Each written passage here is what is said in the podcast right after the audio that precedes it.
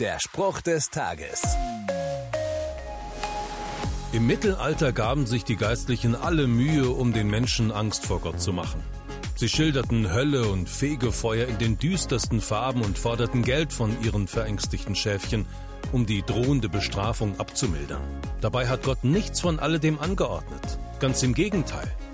Der Apostel Paulus schreibt im Neuen Testament, durch Christus und unseren Glauben an ihn können wir nun ohne Furcht und voller Zuversicht zu Gott kommen. Was für ein krasser Gegensatz. Im Himmel kann ich Gott von Angesicht zu Angesicht gegenübertreten, doch auch schon jetzt ist das im Gebet möglich. Und zwar ohne Furcht und voller Zuversicht. Der Spruch des Tages steht in der Bibel. Bibellesen auf bibleserver.com.